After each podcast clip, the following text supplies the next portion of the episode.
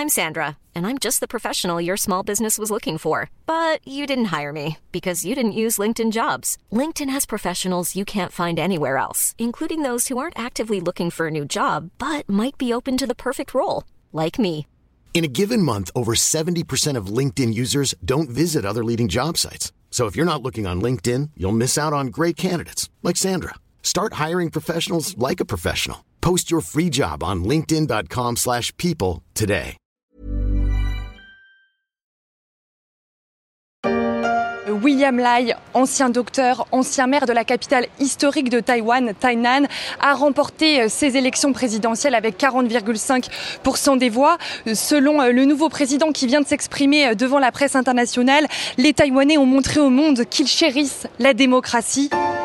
Une victoire pour la démocratie à Taïwan, peut-on entendre sur France 24. Elles ne sont pas si nombreuses dans le monde et nul doute que ce résultat marquera l'histoire de ce pays, mais aussi une grande partie de l'Asie, pour une archipel toujours aussi menacée par la volonté de Pékin d'unifier les deux Chines.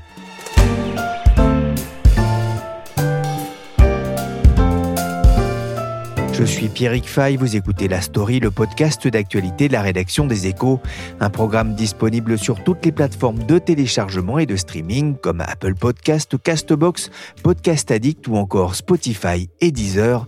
Abonnez-vous pour ne manquer aucun épisode. Et aujourd'hui, La Story s'intéresse aux élections à Taïwan et on avait beaucoup de choses à dire. Il y aura donc exceptionnellement deux épisodes le même jour. Merci à tous les Taïwanais qui ont écrit un nouveau chapitre dans notre démocratie. Nous avons montré au monde combien nous chérissons la démocratie. C'est notre engagement inébranlable. Les premiers mots du discours victorieux de Lei Ching-te, élu président de Taïwan le week-end dernier. Merci aux électeurs, mais un message adressé aussi au monde, et en particulier aux Chinois et aux Américains après cette victoire du camp en faveur du statu quo, le pays reste plus que jamais sous la menace de son puissant voisin qui en nie l'existence. Que vont changer ces élections? Quel avenir pour cette île petite par sa taille et sa population, mais puissante par son économie? C'est ce que l'on va essayer de comprendre dans ce double podcast des échos. Bonjour Frédéric Schaeffer. Bonjour Pierrick Fay. Vous êtes journaliste aux échos, correspondant du journal en Chine. Vous étiez encore il y a quelques jours à Taipei. Lai Ching-te, plus connu sous son nom anglais de William Lei, a remporté ses élections à Taïwan. Il a gagné avec 42% des voix. C'est le fonctionnement des institutions dans cette démocratie euh, made in Asia? Oui, bah déjà peut-être qu'on peut commencer par rappeler que Taïwan, c'est une jeune démocratie, puisque les, les premières élections ont eu lieu en 1996 après de 40 ans de régime autoritaire. Et alors, la première chose à noter, c'est qu'il n'y a pas de remise en cause de cette euh, démocratie à Taïwan. Les Taïwanais y sont euh, profondément attachés. Les alternances ont toujours été respectées et cette année encore, tous les partis ont accepté euh, le résultat des suffrages. Ce qui est intéressant de noter cette année, c'est qu'à Taïwan, il y a traditionnellement deux principaux partis qui s'affrontent pour la présidentielle. La présidentielle, c'est un scrutin à un seul tour. Alors, il y a le Parti démocrate progressiste qu'on appelle DPP en anglais, qui est actuellement au pouvoir et qui avait donc pour candidat Lai Ching-te. Et puis, il y a le Kuomintang, euh, le KMT, qui euh, a longtemps été le parti unique de l'île quand elle était gouvernée sous le régime autoritaire de Chiang Kai-shek. Mais cette année, il fallait compter sur une troisième force, qui est le Parti populaire euh, taïwanais, qui a été fondé en 2019 par l'ancien maire de Taipei, Ko Wen-je. Et c'est un parti qui, en fait, s'est présenté comme une alternative un peu centriste entre le parti vert, parce que les partis ont des couleurs à Taïwan, donc le parti vert DPP, qui a une ligne, on va dire, pour euh, simplifier, autonomiste, on en reparlera, et puis donc entre les verts et les bleus du KMT, qui eux sont partisans d'une relation plus étroite avec Pékin. Et ce parti, ce troisième parti, le TPP, il a même été en deuxième position à un moment dans les sondages, mais il a finalement perdu beaucoup de plumes quand il a tenté un ticket commun avec euh, le Kuomintang et il a notamment perdu alors sa crédibilité auprès des jeunes en tant que parti euh, Nini. Et au final, donc Lai Ching-te a gagné la présidentielle. Ce qui est aussi intéressant à noter, c'est que c'est la troisième victoire consécutive pour le DPP, ce qui est du jamais vu à Taïwan. Et finalement, on peut même noter que c'est un fait assez rare dans les démocraties en général actuellement, où la tendance est plutôt de sortir euh, les sortants. Il y avait deux partis euh, dominants, hein, ce qui peut expliquer aussi euh, qu'il n'y ait qu'un seul tour ces élections présidentielles. Lai Ching-te incarne la continuité. C'est un fauteur de troubles et un grave danger selon Pékin. C'est lui le nouveau président de Taïwan. Qui est-il? Oui, alors fauteur de troubles, grave danger, effectivement, ce sont les, les, termes qui ont été mis en avant par Pékin et par le Kuomintang durant la campagne pour euh, bah, tenter de le faire euh, battre. Lai Ching-te, il a un parcours assez atypique. Euh, il a aujourd'hui 64 ans, c'est un politicien expérimenté, mais finalement, il n'était pas vraiment destiné à une, une telle trajectoire. C'est un fils euh, de mineur du nord de l'île. Il a perdu son père euh, d'une intoxication au monoxyde de carbone quand il était petit. Et donc, c'est sa mère qui l'a élevé ainsi que ses cinq autres enfants. Et sa mère l'a poussé à faire de grandes études. Et donc, il a étudié la médecine euh, dans les meilleures universités de Taïwan et également à Harvard avant de trouver un poste de médecin à Tainan. Tainan, c'est une ville qui est au sud-ouest euh, de l'île et qui est l'ancienne capitale historique de l'île. Et ce qui est intéressant, c'est qu'à Tainan, il y a un sentiment indépendantiste assez vif, bien plus que à Taipei.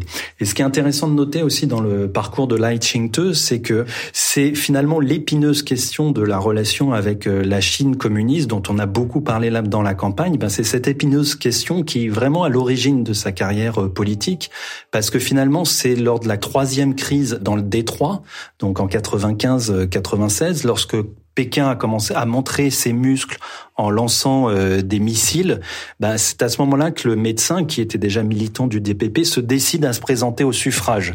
À l'époque, faut se rappeler, donc Taïwan est juste à la veille de ses premières élections. Donc il fait alors, il est élu député, il fait plusieurs mandats, puis après il devient maire de la ville donc de Tainan où il exerçait comme médecin, où il est réélu avec euh, un grand succès. Et finalement, c'est ce qui lui ouvre euh, les portes d'un destin euh, national, puisque Tsai Ing-wen le repère et en fait son premier ministre en 2017. Alors la trajectoire, elle n'est pas non plus totalement linéaire et simple pour lui, parce que, par exemple, quand il était Premier ministre, il a voulu faire passer un projet de loi sur le travail qui a été fortement contesté dans la rue. Et puis finalement, il démissionne en 2019, euh, notamment après un lourd échec du DPP à des élections locales. Mais en fait, à ce moment-là, Lai Ching-te, ben, on peut dire qu'il prépare déjà le coup d'après, parce qu'en fait, à la grande surprise, il se lance dans la primaire du DPP pour la présidentielle en 2020 en défiant Tsai Ing-wen. Et en fait, il y a une époque où euh, Tsai Ing-wen euh, perdait en, popularité, mais c'était sans compter les, manifestations euh, pro-démocratie. On s'en souvient à Hong Kong à la même époque. Et ces manifestations ont vraiment redonné un coup de fouet à la popularité de la présidente qui a finalement été largement élu pour un second mandat. Donc à ce moment-là, il devient son vice-président. Et là, Tsai Ing-wen ne pouvant pas se représenter par la loi pour un troisième mandat, il est investi au printemps dernier pour se présenter euh, à la présidentielle par euh, le DPP. Et durant les derniers mois, il a fait toute sa campagne en tête des sondages. Et le fait que les deux partis d'opposition n'aient pas réussi à s'entendre pour un candidat euh, commun, bah, finalement l'a conforté en tête de la présidentielle, même si, et c'est important de le souligner, il n'a pas de majorité euh, législative, pas de majorité au Parlement, puisqu'en même temps que la présidentielle se tenait des législatives, et euh, le DPP a perdu des sièges et a perdu sa majorité absolue. Ouais, pas de majorité pour William Lay, cela pourrait compliquer la tâche du nouveau président taïwanais. Alors mon vieux, hein, bon courage. Et soyez certain, soyez certain, je parlerai de vous à De Gaulle, personnellement. Et en attendant, euh, Frédéric, l'enjeu était important aussi pour la Chine qui a tenté de faire pression sur les électeurs, mais de quelle façon euh, s'y est pris Pékin? Pékin et le Kuomintang ont tenté de dramatiser euh, le scrutin et de peser sur le choix des électeurs, notamment en disant que c'était un choix entre la guerre et la paix. Voilà, la guerre dans laquelle s'engagerait finalement Taïwan et la Chine si Lai Ching-te devait être élu, et la paix que euh, serait censé assurer le Wilmington. Bon, c'est un raccourci qui n'a pas marché, preuve en est dans le résultat euh, des élections, mais Pékin n'a pas utilisé que la pression euh, politique et ce qu'on a pu observer, c'est toute une campagne d'influence, de désinformation ou d'amplification des tensions qu'il y a pu avoir sur l'île sur certains euh, sujets. Euh, campagne a vu émerger euh, beaucoup de fake news, des deepfakes et même des sex tapes. Il y a par exemple une fausse vidéo il y a quelques mois qui montrait Lai Ching-te en compagnie de Tsai Ing-wen faisant la promotion d'investissement en crypto-monnaie et cette vidéo était évidemment fausse. Alors faut être prudent quand même dans ces fake news puisque toutes ne peuvent pas être directement attribuées à la Chine. C'est parfois très difficile de repérer qui se cache derrière cette euh, campagne de désinformation, mais on sait que Pékin se livre à des opérations d'influence massive à Taïwan. C'est pas nouveau et ça n'a pas seulement lieu durant les élections. Par exemple, en août dernier, donc Meta, qui l'ancien Facebook, avait mis fin à une campagne chinoise d'influence qu'elle avait décrite comme la plus grosse opération d'influence secrète connue au monde et elle avait notamment fermé plus de 7700 euh, faux comptes. En fait, on voit que depuis la première présidentielle de 2016, la Chine mène comme ça des campagnes d'influence et de désinformation qui visent à jeter le trouble sur le fonctionnement démocratique euh, de l'île et à diviser la population taïwanaise. Ce qui est maintenant euh, intéressant à noter, c'est que l'usage des réseaux sociaux donne une toute autre ampleur à ce phénomène et les techniques sont de plus en plus euh, sophistiqués. Donc il y a des groupes de fact-checking, etc., qui travaillent à Taïwan. Et une des façons, avant de repérer ces fausses euh, informations et de pouvoir les attribuer à la Chine, c'était que elles étaient souvent maladroites. Et par exemple, ils, euh, ils utilisaient des caractères simplifiés qui sont utilisés en Chine, mais qui ne sont pas utilisés à Taïwan. Là maintenant, c'est vrai qu'aussi l'utilisation de l'intelligence artificielle rend aujourd'hui plus compliqué de déceler à la fois le vrai du faux, puis de déceler euh, les auteurs. J'avais un embryon de piste, mais non. Si nous avons affaire des Chinois de Chine, ça ne marche plus. Ce qui est intéressant de noter, c'est, je vous disais, donc effectivement, la Chine n'a pas commencé euh, ses campagnes d'influence euh, lors euh, des dernières élections. Ça fait longtemps, mais on a observé ces dernières années un peu un changement de tactique à la fois sur le, le fond et sur la forme. Par exemple, plutôt que d'inonder les réseaux sociaux de messages vraiment pro-Pékin, peu convaincants, ou de fake news vraiment grossières, les trolls euh, partisans euh, de la Chine communiste maintenant s'appuient de plus en plus en fait sur le scepticisme qui est exprimé par certains Taïwanais et en fait ils le relaient et l'amplifient. Alors il y a eu des polémiques comme ça sur une pénurie d'œufs sur l'éducation scolaire, tout ça a pris des proportions énormes sur euh, les réseaux sociaux parce que c'était amplifié comme ça par des comptes. On observe aussi que les attaques peuvent être aussi indirectes. On a notamment observé que les États-Unis, donc un, un allié de Taïwan était euh, pris pour cible et souvent présenté comme un faux ami. Ce qui est intéressant aussi, c'est que le Parti communiste chinois finalement ne, ne, se limite pas à ces campagnes de désinformation ou d'amplification de mauvaises nouvelles, j'allais dire, mais a recours euh, aussi à des groupes religieux, des hommes d'affaires, Reuters a relevé qu'ils avaient financé des voyages bon marché en Chine pour des élus locaux taïwanais il y a quelques mois. Donc en fait, on parle beaucoup de la pression euh, militaire, mais il y a aussi ces campagnes d'influence et il y a aussi euh, de la coercition économique. Par exemple, avant les élections, Pékin a décidé de mettre fin à des réductions euh, tarifaires sur certaines importations taïwanaises. La situation actuelle dans le détroit de Taïwan, c'est qu'il n'y a qu'une seule Chine dans le monde. La partie continentale et Taïwan appartiennent à une seule Chine et la souveraineté et l'intégrité territoriale de la Chine ne peuvent être divisées. Le message de la Chine sur la chaîne CGTN en français quelques semaines avant les élections. Frédéric, comment Pékin a-t-il accueilli le résultat de ces élections démocratiques à Taïwan? Sans surprise, Pékin a réaffirmé immédiatement euh, le principe de la Chine unique, sa volonté de réunifier, c'est son terme, Taïwan avec la Chine.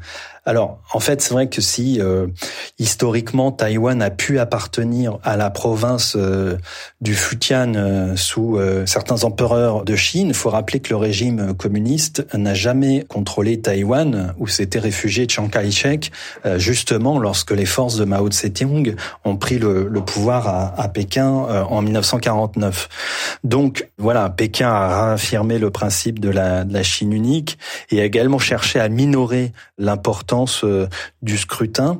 Par exemple, l'ambassade de Chine en France a publié un communiqué qui visait un peu à fustiger les réactions internationales qui ont suivi le résultat, en parlant d'une élection locale, je cite, dans la province chinoise de Taïwan. Mais bon, ce qui est aussi intéressant, c'est que la réaction chinoise à ce stade, finalement, reste assez prudente et convenue. On a vu que la Chine n'a pas multiplié les exercices militaires, que ce soit avant ou après les élections, certainement conscient euh, du risque en amont des élections que ça soit contre-productif. Et après, bah, écoutez, là pour l'instant, c'est assez récent. Bah, effectivement, la grande question maintenant, c'est de savoir comment la Chine va réagir dans les prochaines semaines ou dans les prochains mois. Faut rappeler que Lai Ching-te sera officiellement investi le 20 mai prochain et fera à cette occasion un grand discours, euh, j'allais dire, de politique euh, générale qui donnera le cap. Beaucoup pensent que c'est à ce moment-là que Pékin pourrait euh, tenté de mettre la pression. C'est une démonstration de force de la Chine. Pékin poursuit ce dimanche le deuxième jour d'un exercice d'encerclement total de Taïwan. Dimanche, le ministère de la Défense taïwanais a indiqué avoir détecté la présence de 9 navires de guerre et 58 avions chinois autour de l'île. La pression sur Taïwan, une pression militaire aussi, comme on l'entend dans ce reportage d'Euronews qui date d'avril dernier. Frédéric, avant d'aller à Taipei pour les élections, vous avez fait un crochet par l'île de Kinmen, 150 km, c'est presque la taille de l'île d'Oléron. Qu'a-t-elle de particulier? Kinmen, c'est euh, un archipel composé de plusieurs îles et dont une île euh, principale. Elles appartiennent à euh, Taïwan. Et cet archipel a la particularité de se trouver vraiment à une poignée de kilomètres des côtes Kinmen. Et en fait, depuis Kinmen, ben, on voit les gratte-ciel de la ville chinoise de Xiamen. C'est un endroit qui a longtemps tenu comme ça un rôle stratégique du fait de cette position géographique dont les, les troupes du jeune régime communiste chinois, par exemple, ont tenté de l'envahir en 1950. Et puis, ça a été aussi le théâtre de bombardement lors de la deuxième crise euh, du Détroit à la fin des années 50. Euh, Donc, en fait, c'est une île où on voit encore c'est les vestiges de la guerre. Finalement, c'est le seul territoire taïwanais qui a vécu la guerre contre euh, le régime communiste. Et donc, on voit des vestiges. Il y a des pointes anti-débarquement qui sont bien rouillées sur les plages. Il y a des tunnels des grottes euh, marines, des bunkers comme ça qui sont abandonnés euh, ou des chars. Et donc, effectivement, on peut dire que c'est une île qui est aux avant-postes de la menace euh, chinoise, où les habitants peuvent observer de près, comme ça, la, la puissance militaire qui leur fait face.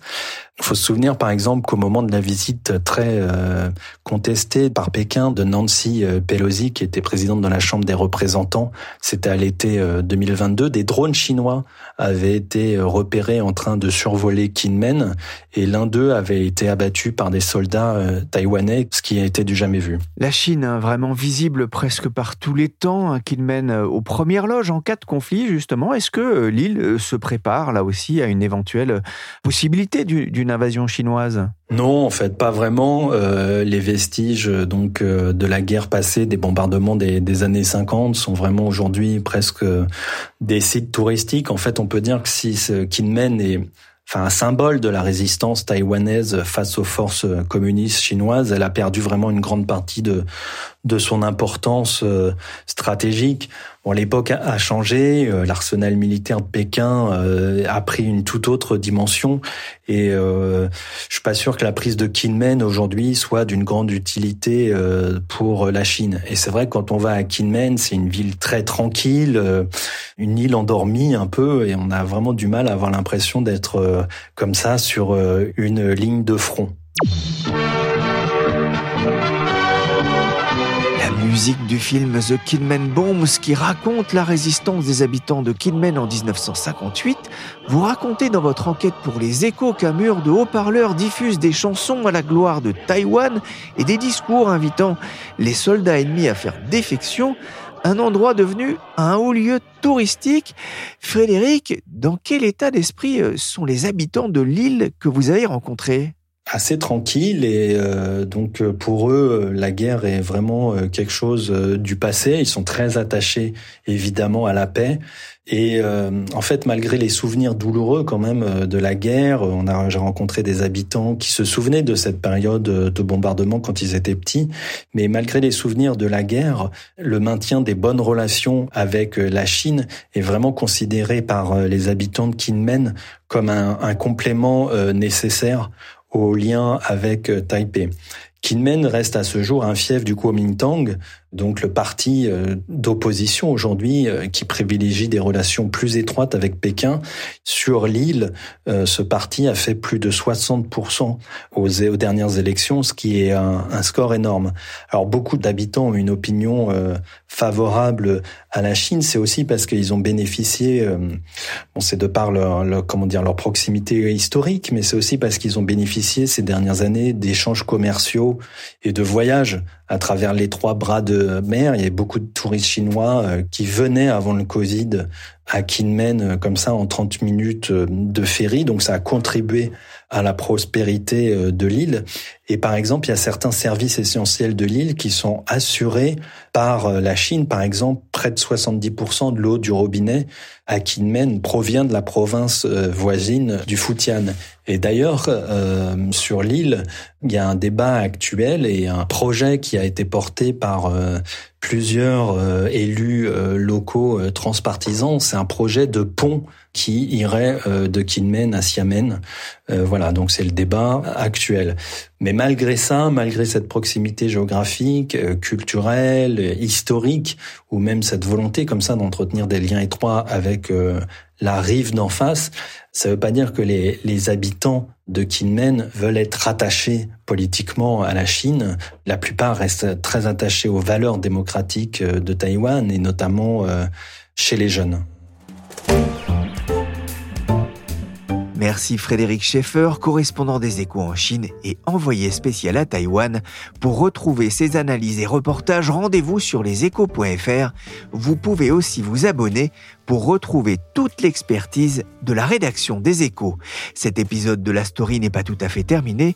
Je vous donne rendez-vous dès aujourd'hui pour évoquer dans un deuxième épisode la situation à Taïwan avec Mathieu Duchâtel, directeur des études internationales à l'Institut Montaigne. Cette émission a été réalisée par Willy Gann, chargé de production et d'édition Michel Varnet.